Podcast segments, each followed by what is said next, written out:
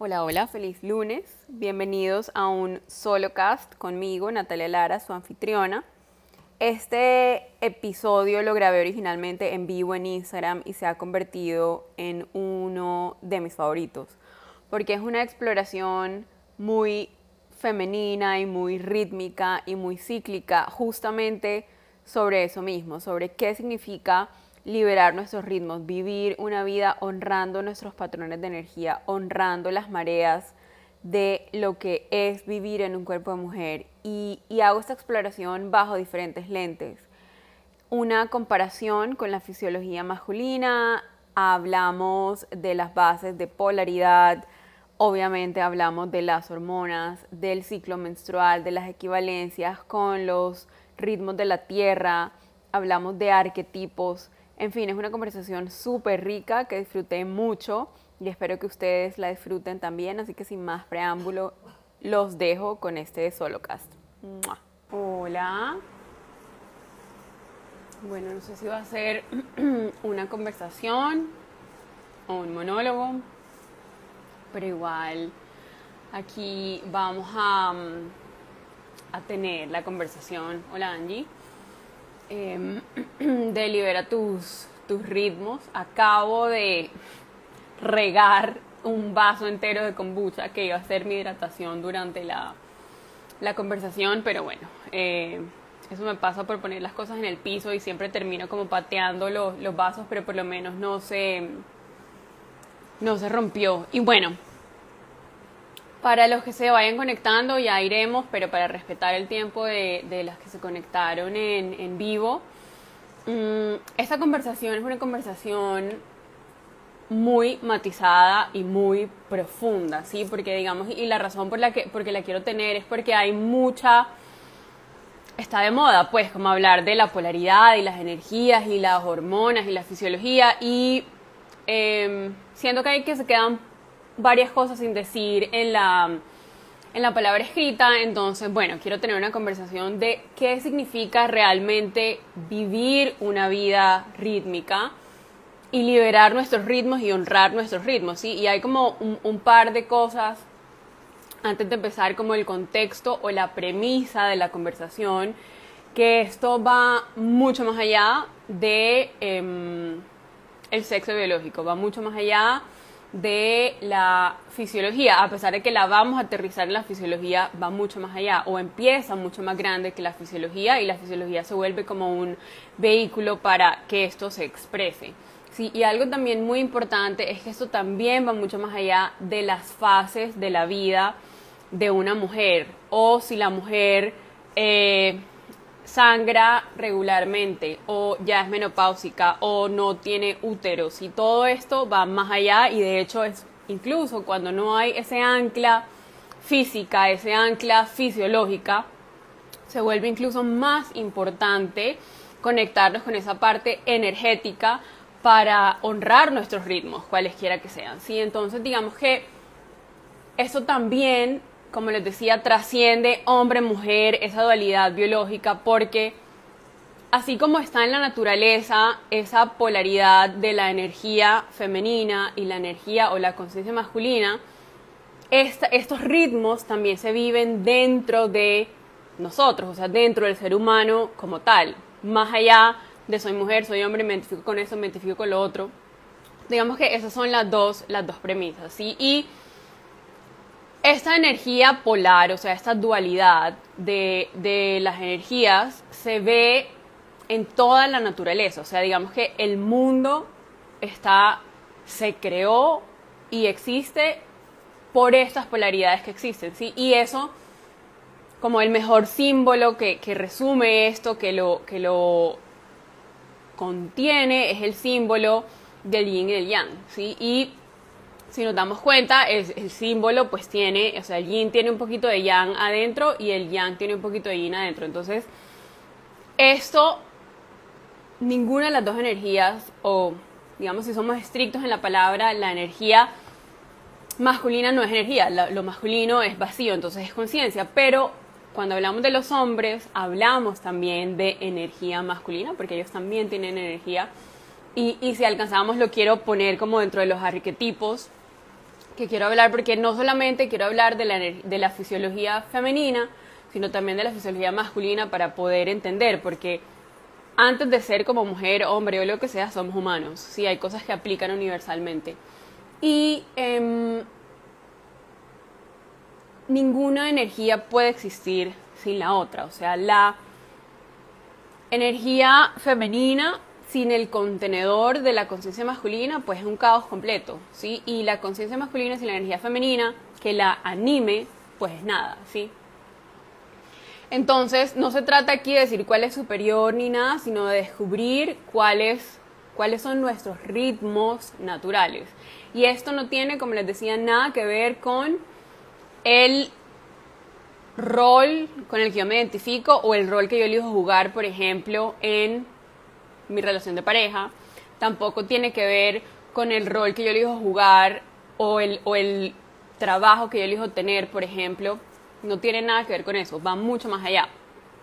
Porque algo también muy importante con esta, con esta conversación es que, y eso también puede ser un poco útil al principio, cuando queremos como encajar o clasificar todo en masculino, femenino, yin, yang, eh, día, noche, etcétera. Y eso al principio puede ser muy útil y ahora que hablemos de la fase del ciclo menstrual, también puede ser muy útil como para generar conciencia alrededor de las diferencias.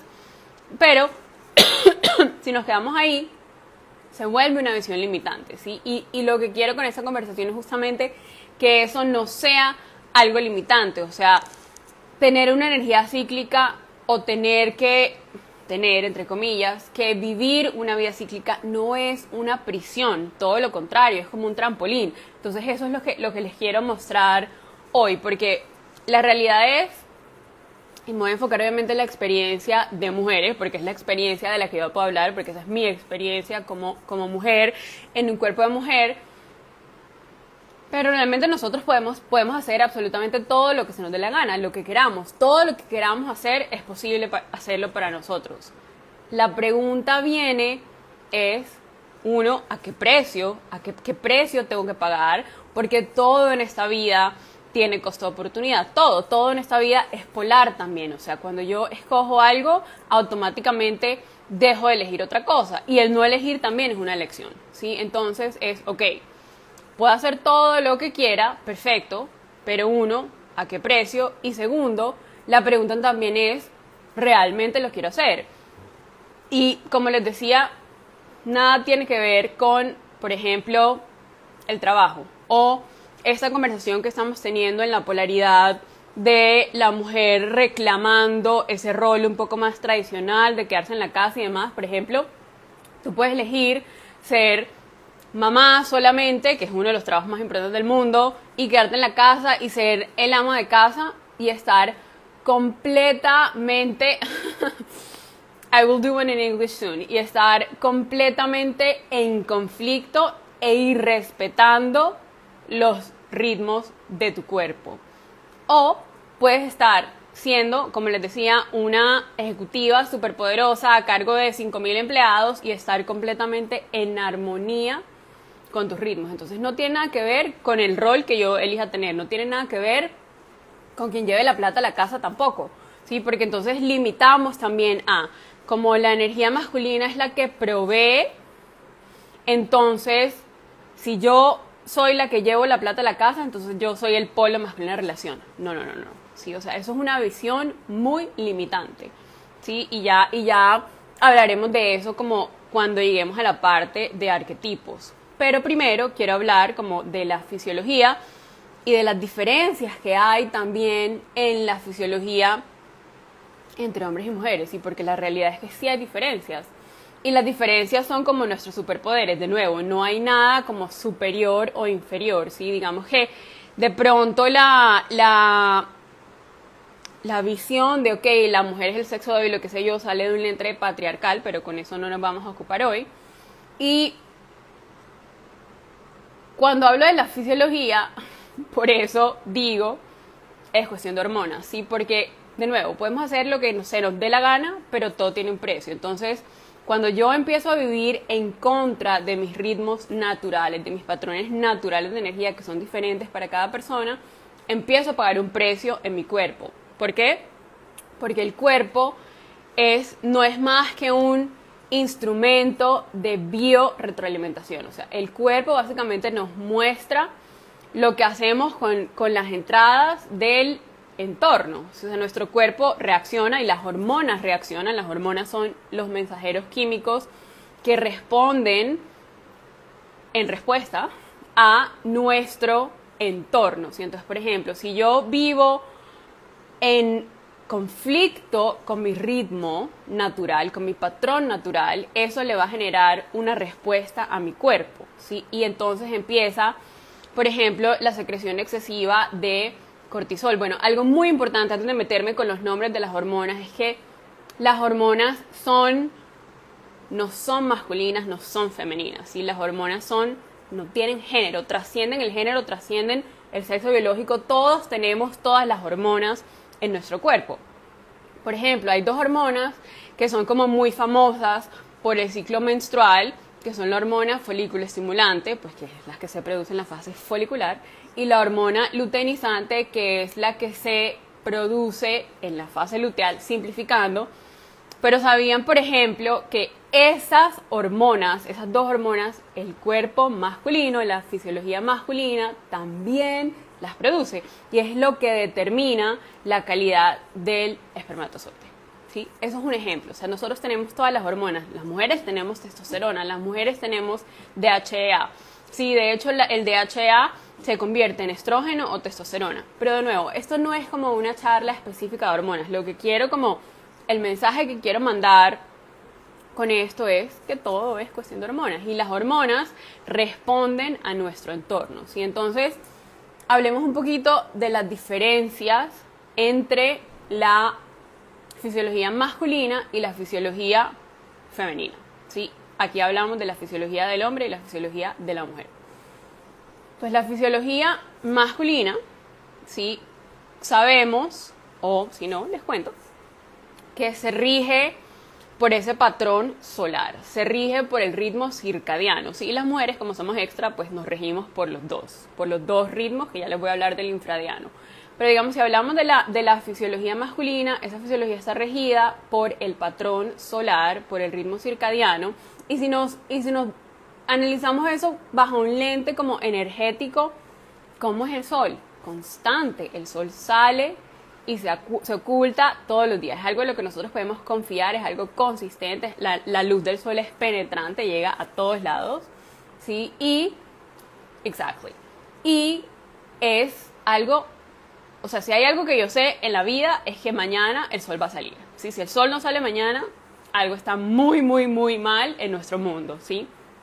Entonces, si, si definiéramos la fisiología masculina en una palabra, Sí, um, I'll, I'll, talk about the feminine physiology in a minute. Mm, si definiéramos la fisiología masculina en una palabra, sería, es una fisiología dura, es una fisiología erecta, ¿sí? si, si lo hablamos como en el contexto, contexto sexual. Es una fisiología que penetra, es una fisiología que es lineal, que está orientada al logro, al resultado. Es la fisiología de la acción. ¿sí? Y de nuevo, esto no es solamente para los hombres, las mujeres también y todos los seres tenemos ambas energías en nosotros. ¿sí? Lo que pasa es que tenemos una esencia que predomina, pero es muy importante que las, que las energías estén en armonía porque queremos tener acceso a ambas energías, queremos tener acceso a ambas polaridades. ¿sí? Entonces, la energía masculina, solar, circadiana, y si miramos es el ritmo, el patrón del sol, que es como consistente, confiable, mm, es un patrón muy predecible también. Entonces, un ritmo circadiano se beneficia muchísimo de la rutina, se beneficia muchísimo de la estructura, ¿sí? Entonces, digamos, si cogemos la hormona masculina por excelencia, que es la testosterona, y vemos el comportamiento de la testosterona en el ciclo 24 horas, la testosterona tiene su pico en la mañana, entonces ese es el momento de, los hombres biológicos de tomar acción, es el momento del trabajo individual, del trabajo profundo, del foco, ¿sí? Y luego la testosterona va bajando con el sol y digamos que la tarde entonces los hombres están más en contacto con otras hormonas y es el momento, por ejemplo, de las reuniones, de socializar, de conectar en familia, etc. Sí, entonces ese sería como el resumen del ciclo o del ritmo de la fisiología masculina que sigue el ritmo solar. Entonces las mujeres también tenemos y nos regimos bajo el ritmo circadiano. También respondemos a una fisiología de 24 horas, y eso es claro. Por eso yo hablo tanto de vivir en armonía con nuestro entorno natural, porque el entorno natural es el que nos da esas pistas de cómo está el ciclo de 24 horas de luz y oscuridad en nuestra latitud. Pero adicionalmente al ritmo circadiano, las mujeres nos regimos bajo un ritmo que se llama el ritmo infradiano, que no es exactamente el mismo ritmo lunar, ¿sí? pero es muy, muy similar al ritmo de la luna. ¿sí? Entonces, por ejemplo, para las mujeres que no sangran, bien sea porque ya salieron de esa etapa o porque tienen un ciclo irregular, uno de los primeros pasos para reconectarse con esa vida cíclica, porque es que hay ciclos dentro de ciclos dentro de ciclos, y eso se, se los voy a compartir cuando hablemos de las fases menstruales y de las fases lunares y de los arquetipos, o sea, como esas equivalencias.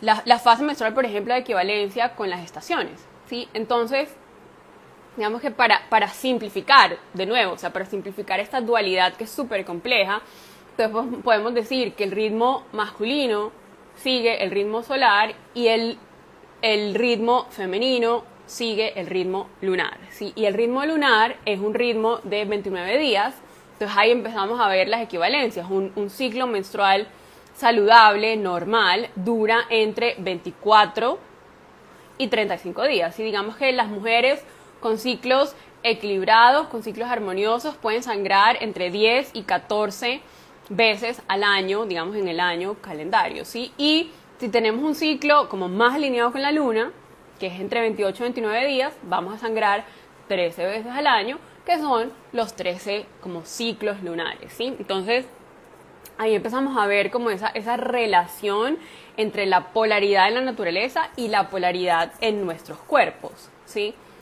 Entonces, miremos las fases menstruales y la equivalencia entre las estaciones y las fases lunares, ¿sí?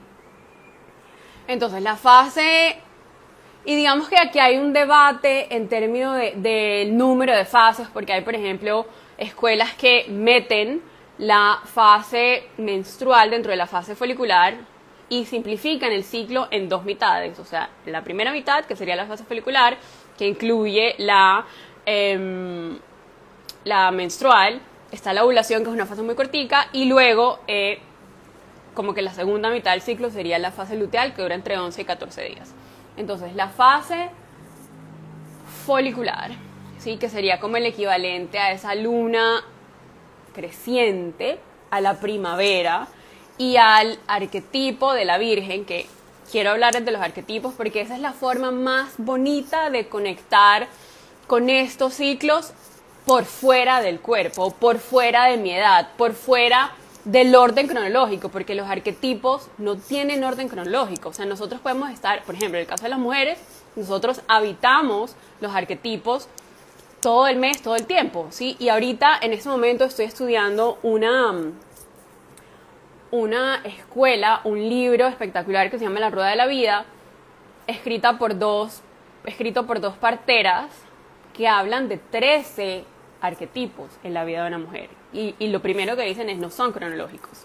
Sí, pero volviendo a la fase folicular, entonces la luna creciente, y ese sería el arquetipo de la Virgen, es esa fase donde estamos en florecimiento. O sea, es la primavera, es cuando empezamos a construir la, la hormona protagonista en la fase folicular, es el estrógeno.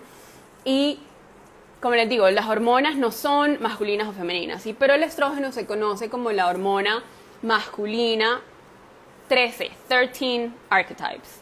Eh, la hormona se conoce como la hormona femenina por excelencia, pero a mí me gusta como ir un poquito más allá. Y la hormona, el estrógeno, sí, es una hormona predominantemente femenina, pero es la expresión del femenino en su potencial.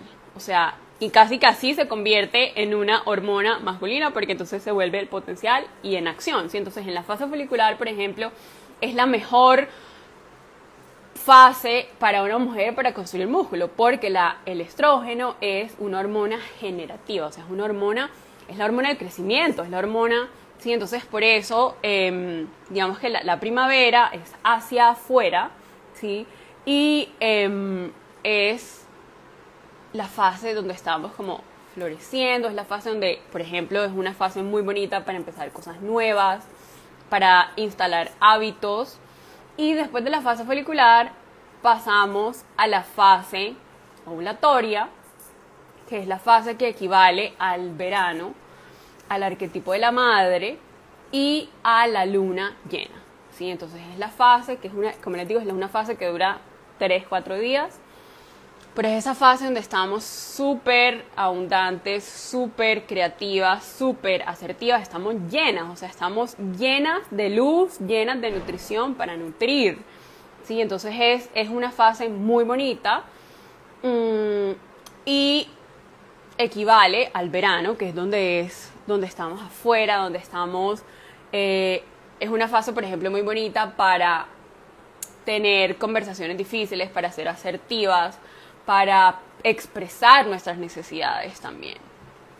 Y después de la fase mm, ovulatoria viene la fase luteal, que vendría siendo la luna menguante, o sea, después de esa como iluminación y de tanto dar, digamos, entonces empieza el, empezamos a irnos hacia adentro y a reencontrarnos y a encarnar nuestro cuerpo en la fase luteal y a culminar y a observar. Entonces el equivalente en las estaciones es el otoño y el equivalente en los arquetipos, que ese se expande mucho, pero para mm, como simplificar un poco, ese es el, el, el arquetipo de la mujer salvaje, el arquetipo de la guerrera, el arquetipo de la bruja. ¿sí? O sea, en esa fase, y, y, ahí, ahí, ahí, en esa fase luteal, es donde empezamos a ver como las, los mayores desequilibrios que tenemos en esa, mm, en esa conexión con nuestros ritmos, ¿sí? porque esa fase nos invita a irnos hacia adentro, a apropiarnos de nuestra verdad, siendo que nuestra verdad es todo, no es solamente la parte bonita. ¿sí? Entonces cuando hable de los arquetipos, vamos a hablar un poquito como del lado luminoso y el lado oscuro de cada arquetipo, y cuando nosotros resistimos esa, esa fase, ¿sí? es donde empiezan los síntomas. O sea, la fase luteal puede ser una fase, o sea, puede ser la mejor fase de tu ciclo o la peor fase de tu ciclo. ¿sí? Porque ahí, en la fase luteal, la hormona protagonista del ciclo es la progesterona, que la hormona progesterona también es una hormona muy femenina, ¿sí? Y, y en la medicina china, de hecho, es la hormona yin por excelencia, o sea, que tiene cualidades yang pero la progesterona vendría siendo como la hormona de la expansión. O sea, el estrógeno es el potencial y como la acción y la progesterona expande. O sea, la progesterona es una hormona protectora, es una hormona progestación. O sea, de hecho, en, estos como momentos que estamos viviendo en el colectivo de infertilidad, mm, el problema no es quedar embarazada generalmente. ¿sí? El problema o el riesgo es la incapacidad que tiene la mujer de mantener el embarazo, de gestarlo, ¿sí? porque eso viene con la progesterona. Mm, y estar conectadas, o sea, con ser capaces de producir progesterona es, es realmente como casi que el signo que nos dice estamos honrando nuestros ritmos. ¿sí? Y después de la fase luteal, viene la fase menstrual, ¿sí? que vendría siendo la oscuridad, vendría siendo la, el invierno personal, la luna nueva o la luna oscura y el arquetipo de la mujer sabia o de la mujer anciana y vendría siendo como la menopausia en los, en los ritmos ya de la mujer como, como un todo. ¿sí? Y esa fase es la fase más espiritual de el ciclo menstrual, ¿sí? Porque, y, la menopausia también, o sea, cuando lo miramos en, en, el, en el contexto total de la mujer.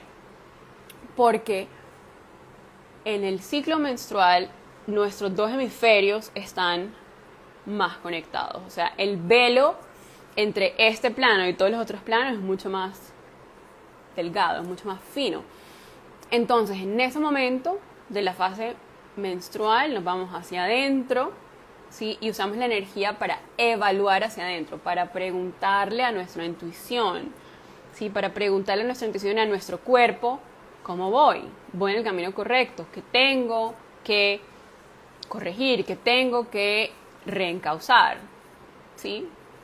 Y ahí también como que empieza esa, esa conexión con la... Mm, con la fase o, con el aspecto como más místico y más espiritual de la, de la energía femenina más allá del cuerpo. Y eh, si leyeron el, el, periódico que escribí hace, creo que fue la semana pasada, de bioenergética, la canción de tu cuerpo, em, el ciclo menstrual es una radiografía muy bonita de la vida espiritual de las mujeres y de la conexión que tenemos las mujeres con los otros planos y como con el todo. La cervix o el cervix mm, se abre dos veces al mes. ¿sí?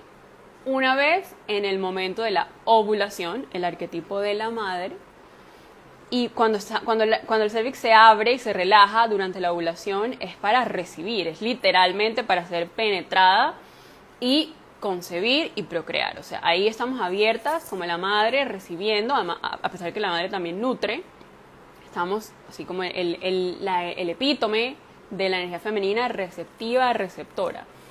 Y se vuelve a abrir en la parte o en la fase del ciclo menstrual, que es cuando se abre para soltar, cuando se abre para limpiar, cuando se abre para desintoxicar, cuando nos abrimos para dejarnos morir. O sea, la fase menstrual y la sangre todos los meses es un detox que tenemos ya implementado de fábrica las mujeres y es una limpieza también muy, o sea, muy literal y muy energética. De hecho, estamos dejando morir literalmente la vida. La sangre menstrual es una de las de las sustancias o de los fluidos más ricos en células madre, o sea, por eso si se hacen mascarillas eh, de sangre, si se la dan a las plantas, etcétera, o sea, es, una, es una sangre completamente limpia, es una sangre muy nutritiva, es muy rica en nutrientes.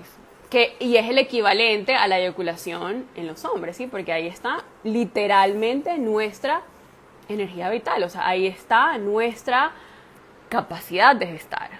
¿sí? Entonces, si nosotros nos, nos ponemos a mirar, o sea, como todas las representaciones y todas las oportunidades que tenemos de encarnar o de conectarnos con los ritmos de nuestra vida, hay muchas, o sea, hay muchas, independientemente de si sangremos o no. ¿sí? O sea, vivir en el mundo, en este mundo natural, ya es una oportunidad para conectarnos con los ritmos de la Tierra con los ritmos de nuestra latitud, ¿sí? con los ritmos cronológicos y más allá de la energía femenina, o sea, con los ciclos, por ejemplo, de una mujer y, los diferentes como portales que existen en la vida de una mujer.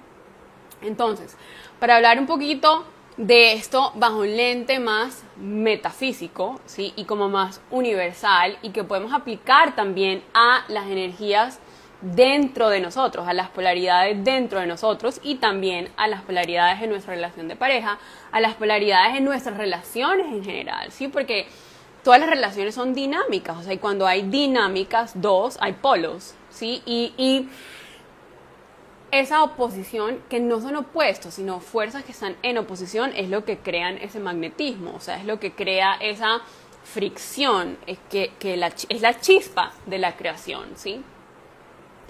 Entonces hablemos primero de nuevo de los arquetipos o de los ritmos masculinos bajo el lente de los arquetipos masculinos. ¿sí? Entonces hay muchas escuelas y muchos como enfoques. Voy a usar los arquetipos que usa Carl Jung, que es un señor que admiro mucho por todo su trabajo en la parte arquetipal y el análisis de los sueños y demás. y él habla de cuatro arquetipos masculinos, ¿sí?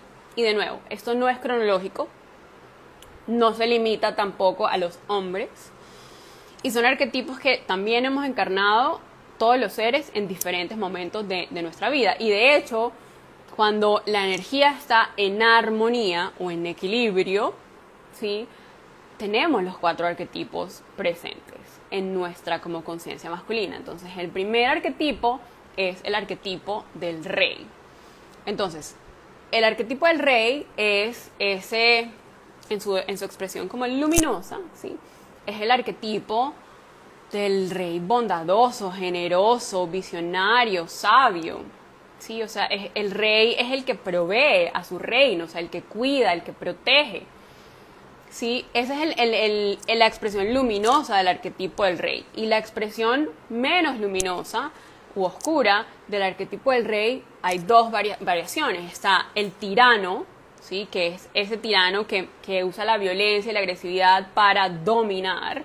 ¿sí? Y también está el como rey inmaduro que busca, busca, busca, busca esa aprobación y esa validación por fuera. ¿sí? Digamos que la energía masculina se nutre muchísimo del reconocimiento. O sea, no hay nada más como efectivo para matar o dominar o sublegar la energía masculina que decirle a un hombre lo que está haciendo mal y como todo lo que hace mal y todo lo que hace mal y todo lo que hace mal. Y no hay forma más efectiva que reconocerle y cumplirle y expresarle que confiamos en él. O sea, cuando, cuando el hombre está o cuando la energía masculina está habitando el arquetipo del rey, quiere ser también reconocido y alabado por lo que está haciendo bien, porque eso le da fuerza y confianza para seguir actuando. ¿sí? Entonces, después del arquetipo del rey, tenemos el arquetipo del guerrero, ¿sí? que es el arquetipo también, de nuevo, el protector, o sea, el protector por excelencia, el que se sacrifica, el que se sacrifica por el pueblo, el que se sacrifica, el que es leal, el que es leal a su pueblo, leal a sus hermanos, leal a su tribu, leal a su familia. O sea, ese es, el, ese es la expresión iluminada del guerrero. O sea, y el guerrero es una, un hombre o una persona que tiene que cultivar su poder, que tiene que cultivar su agresión. ¿sí? Y eso es algo que hemos matado, o sea, o, criticado mucho en, en esta sociedad moderna que los hombres no tienen plataformas o acceso a cultivar su cuerpo y su agresión, o sea, porque no se trata de em, ser violento o ser peligroso, o sea, hay, hay una, hay una, mm, una frase que usa Jordan Peterson también, que es un autor increíble para los que quieren aprender más como de esta masculinidad consciente. Él dice, los hombres tienen que ser un peligro, ¿sí? Pero usar la disciplina, que ya vamos a hablar del siguiente, del siguiente arquetipo, que también se ve un poco en el guerrero, usar la disciplina para no ser peligrosos. Pero, o sea, un guerrero tiene que tener esa agresión y, esa, y esa violencia disponible para poder proteger. Si eso no está, eh, no puede proteger. ¿sí? Y claro, entonces la, la expresión sombría u oscura de ese arquetipo, el arquetipo del guerrero, es la violencia, el abuso físico, el abuso de poder, ¿sí? de una persona que ha cultivado su, su capacidad guerrera. El tercer arquetipo, que es un arquetipo muy bonito también, es el arquetipo del mago. Es el arquetipo em, de como, como, yo lo veo, es esa parte de la energía masculina o de los hombres, de la conciencia masculina, que quiere entender cómo funcionan las cosas. O sea, el arquetipo del mago es ese arquetipo que desarma todo y lo quiere armar y quiere entender los misterios del universo y quiere, sí, son los ingenieros y los Elon Musk y etcétera. O sea, como esas, esas personas que se concentran en querer explicar y querer solucionar los misterios y los problemas del universo, de la familia, etc. Ese es el mago, o sea, esa es la inteligencia y la sabiduría profunda de la conciencia masculina. ¿sí? Entonces, ¿cómo se expresa ese arquetipo de una manera menos luminosa?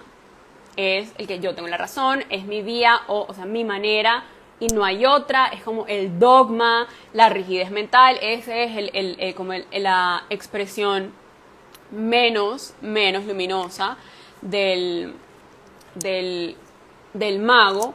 Y el último arquetipo de, de, estos cuatro de los que habla Young, perdón que hace un calor impresionante, em, de los que habla Young es el amante, ¿sí? The lover.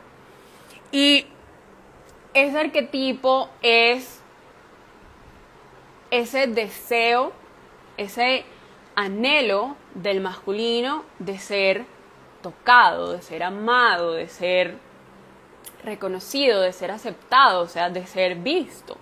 Sí, eso lo tenemos todos los seres humanos. Y, y eso también obviamente se expresa en ese anhelo físico, o sea, en esa expresión sexual, o sea, en, esa, en ese deseo de penetrar y de compenetrarse con, con, otro, con otro ser. ¿Cuál es la expresión poco luminosa de ese arquetipo, la promiscuidad, ¿sí? la falta de autocontrol. ¿sí? Cuando, cuando, un, cuando el arquetipo del amante masculino o en el hombre está expresado de una manera oscura, es de nuevo, no, o sea, yo quiero compenetrarme sin ningún tipo de conexión emocional, es el, el anhelo de ser tocado, la promiscuidad, eh, etcétera, etcétera, que también existe en las mujeres, porque nosotros también tenemos el arquetipo de, del amante, aunque no lo voy a usar en esta en esta como equivalencia. Y esos son como los cuatro arquetipos del, del hombre, el rey, el guerrero, el mago y el amante. Y todos, nuestra energía masculina lo encarna también internamente. O sea, nosotros también tenemos reyes internos, tenemos amantes, tenemos magos. Sí, y, y los hombres, digamos que también, y son arquetipos como muy, em, sí, como muy lineales, o sea, son muy, son muy duales. Y cuando vemos entonces los arquetipos de la fisiología o de la energía femenina, voy a hacer una equivalencia muy simplificada porque como les digo, creo que la energía femenina es mucho más compleja y mucho más rica que la del hombre porque es como tan cambiante. Pero empezamos con el arquetipo de la virgen, ¿sí? O de la damisela o de la joven, ¿sí? El arquetipo y ese arquetipo ha sido muy corrompido y muy prostituido, valga como el uso de la, de la analogía, porque se ha limitado a la parte sexual, o sea, como la virginidad se ha como em, limitado o reducido a la pureza sexual, ¿sí? Y de hecho el arquetipo de la damisela o el arquetipo de la virgen va mucho más allá de eso, o sea, es una inocencia y una libertad, o sea, es un espíritu libre, ¿sí? es un espíritu que se pone a ella primero, que es que sigue sus deseos sin como pensar en, en las consecuencias, que dice lo que piensa, o sea, es un espíritu libre y es una inocencia muy pura, o sea, es una inocencia muy pura. Es así como la primavera, o sea, como florece y por donde va, por donde hay, ella va naciendo. Eh, ¿Y cuál es el lado sombrío de, esa, de ese arquetipo, esa codependencia. O sea, empieza entonces a hacer una codependencia emocional, necesitar, necesitar, necesitar, que la validen, que la guíen, que le digan.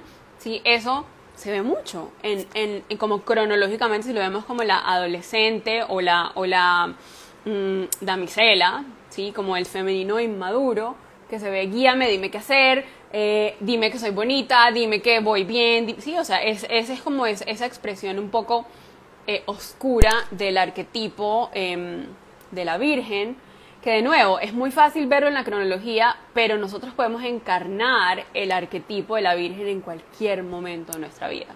¿sí? El siguiente arquetipo que equivale entonces a la fase mm, ovulatoria es el arquetipo de la madre. Como les dije ahorita, el arquetipo de la madre, o sea, la madre es ese arquetipo donde la mujer o la energía femenina está en su máxima expresión de feminidad, o sea, está en su máxima expresión de creatividad, de fertilidad, de nutrición. Mm, porque está llena de luz, o sea, es, esa luna llena, o sea, es el cuerpo lleno, son las caderas amplias, o sea, obviamente la madre literal embarazada, em, y, y esa es como la médula de la sociedad, o sea, el arquetipo de la madre es la mujer adulta, madura, que es la médula de la sociedad, que nutre, que cuida, que hace bello, o sea, que embellece la casa, que embellece el entorno, que está pendiente de todos. ¿Sí? Pero eso también tiene un, lado poco luminoso, que es uno, y eso, por ejemplo, nos pasa mucho a las mujeres que tuvimos que maternar a nuestras madres o a nuestros hermanos menores o lo que sea, que entonces que asumimos, o sea, que, o que asociamos el rol de madre con el rol de ser responsable de los otros. O sea, una cosa es como apoyar y nutrir, y otra cosa es ser responsable de las emociones y demás y de las situaciones de los otros y querer como salvar. ¿sí? Ese es como el arquetipo poco luminoso de la madre.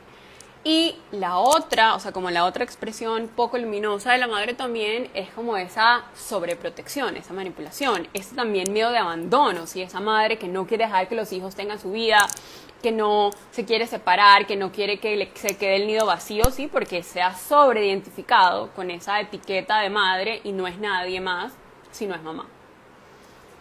Em, después del arquetipo de la madre viene el arquetipo que, para, como para simplificar, es el arquetipo de la guerrera, o sea, el equivalente al guerrero en la energía o la conciencia masculina, pero que también la podríamos ver como la mujer salvaje, o sea, como esa mujer como la, las brujas, ¿sí? o sea, es esa mujer que decide entrar en contacto con su naturaleza, o sea, entrar en contacto con su verdad y hacerse responsable de hacerse cargo de todo lo que existe. O sea, el arquetipo de la mujer salvaje, el arquetipo de la bruja nos invita a explorar nuestro dolor, explorar nuestras heridas, encarnar todo lo que somos. O sea, entonces puede ser un, un momento muy transformador donde nosotros decimos, eso soy toda y me acepto, o un momento en que empezamos a rechazar y empezamos a rechazar mm, porque no queremos ver y empezamos a evitar y empezamos a guardar y empezamos a reprimir y por eso la fase luteal en la, en la, en la en el ciclo menstrual es una de las fases más problemáticas, donde se presentan todos los, casi que todos los síntomas en, en, una mujer, ¿sí? Porque no se trata ni siquiera de que el cuerpo somatice, sino que es un ciclo, o sea, recuerden, los invito a que lean el, el texto de la bioenergética, no solamente la energía impacta la estructura que vendría siendo el cuerpo, el cuerpo también impacta la energía. O sea, es un ciclo constante, es un proceso circular. Entonces, si yo energéticamente reprimo, mi cuerpo lo va a mostrar. Pero si yo además no estoy nutrida en mi cuerpo, pues voy a tener como temas energéticos también. O sea, es un, es un principio circular.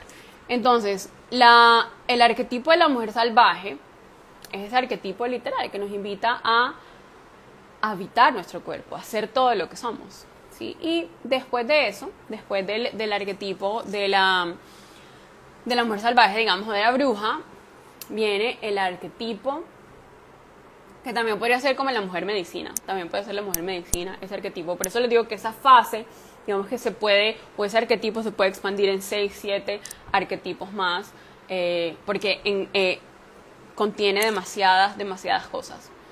Y el arquetipo equivalente a la fase menstrual o al invierno o a la luna nueva vendría siendo el arquetipo de la mujer vieja, o sea, la mujer anciana, la mujer sabia, que en inglés se llama crone. Yo creo que nosotros en español no tenemos un término equivalente, pero digamos que sería como la mujer sabia, y la mujer que ya ha vivido todo y que se vuelve como un renacimiento también, o sea, es una mujer que ya lo dio todo y ahora dice, yo me pongo primero. O sea, de hecho, esta, esta fase en la medicina tradicional china de la menopausia le dicen la segunda primavera, porque es literal el renacimiento y la mujer con todo lo que sabe y con todo lo que ha aprendido vuelve a ponerse esa cara de inocencia, vuelve a dejarse sorprender por los misterios de la vida.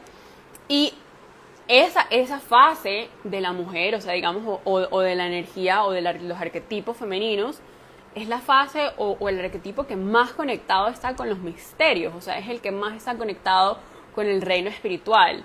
Sí, es, la, es la, el arquetipo que es más canal ¿sí? de, de, de como esa fuente y esa fuerza de creación. Entonces realmente es un arquetipo súper poderoso.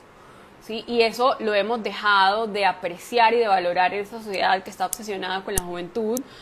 Las mujeres sabias, las mujeres mayores, las mujeres que han vivido tienen muchísimo que enseñarnos mm, a las mujeres que apenas estamos caminando. Eso es lo que nosotros tenemos que empezar nuevamente a venerar. ¿sí? Y, y bueno, para cerrar como el ciclo y volverlo a traer a la fisiología, es, me gustaría dejarlos como con un, con un mensaje para las mujeres, que tenemos todas estas transiciones, que tenemos todos estos ritmos, que tenemos todos estos cambios literal diarios, o sea, nuestro cóctel hormonal es diferente día tras día tras día. ¿sí? Estas transiciones requieren energía, o sea, requieren nutrición, ¿sí? Por eso las mujeres somos menos resilientes, no es que seamos débiles, pero somos menos resilientes al estrés porque necesitamos mucha más nutrición en algún momento de este en vivo les conté o les dije que si yo tendría que usar una palabra para describir la fisiología masculina sería dura y si tendría que usar una palabra para describir la fisiología femenina sería suave. Y eso no quiere decir débil, ¿sí? hemos como asociado la suavidad con la debilidad y no tiene nada que ver, o sea, hay mucha fortaleza en la suavidad, en la flexibilidad, en la maleabilidad porque digamos que el hombre acción hacia afuera, ¿sí? Para penetrar y la mujer recibe hacia adentro para crear. O sea, nosotros somos una vasija de creación, o sea, de transformación. Y para eso tenemos que ser muy... Toda esa transformación requiere mucha energía, entonces tenemos que estar nutridas. ¿sí? Y cuando el cuerpo no tiene energía, no tiene combustible, ¿sí? que por eso hablamos del metabolismo y demás, o sea, como algo mucho más allá de... Em, como algo de calorías y demás. O sea, el metabolismo es nuestra capacidad celular de transformar eso que consumimos, bien sea luz solar, bien sea movimiento, bien sea em, alimentos, en energía que nosotros podamos utilizar. ¿sí? Entonces, para llevar eso a la fisiología, si nosotras no tenemos energía, si no estamos bien nutridas, pues el cuerpo no va a tener la capacidad de soportar y de transitar esas transiciones. Y es donde empiezan los problemas, o sea, empiezan los síntomas físicos, los síntomas fisiológicos, porque el cuerpo no puede hacer la transición y se resiste, se resiste a la transición, ¿sí? Porque lo que el cuerpo quiere es mantenernos vivos. Entonces, si una transición, que es un tiempo incierto, me va a poner en peligro, pues yo me voy a resistir a la, transición. Y, esa, y entonces ahí es donde empiezan los síntomas. O sea, si yo... Porque, ¿qué es una transición? ¿Qué es un cambio? Toca rendirse porque no sabemos qué viene después. ¿sí? Entonces, volví, como cerrando toda esa conversación, llevando lo que lo llevé al esotérico, que lo llevé a las fases, que lo llevé a, a los diferentes ritmos, es realmente como la fisiología femenina requiere de energía para poder transitar y sobrevivir y supervivir todas las transiciones que nos ocurren día tras día, tras día, tras día, ¿sí? y poder como expresar nuestro máximo propósito que es nutrir y al mismo tiempo recibir. ¿sí? Entonces, bueno, con esto los, los dejo.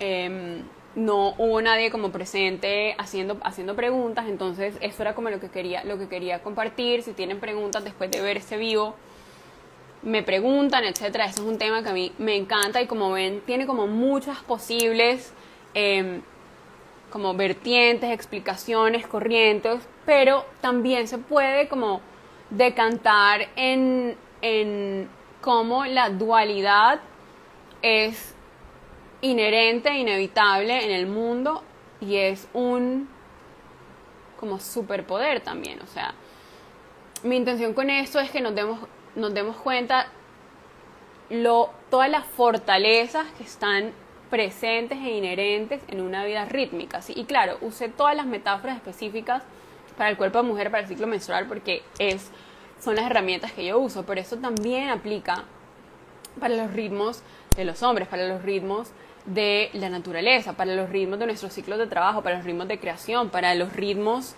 de en un año, ¿sí? cuando estamos planeando, cuando queremos crear cosas, ¿sí? o sea, si nosotros en la naturaleza no hay nada que esté prendido todo el año. ¿sí? Entonces es también como honrar y entender la como sí, los superpoderes que tiene honrar los ciclos. Y de nuevo, o sea, no tiene nada que ver con eh, yo quiero ser una mujer femenina o tener un rol tradicional, porque podemos estar en el rol menos tradicional, entre comillas, posible y vivir completamente desconectada de nuestro de nuestra vida cíclica. Eso, por ejemplo, se ve mucho mm, en una mujer para, para usar pues experiencias que, con las que me puedo relacionar, que decide ser madre y ama de casa y, em,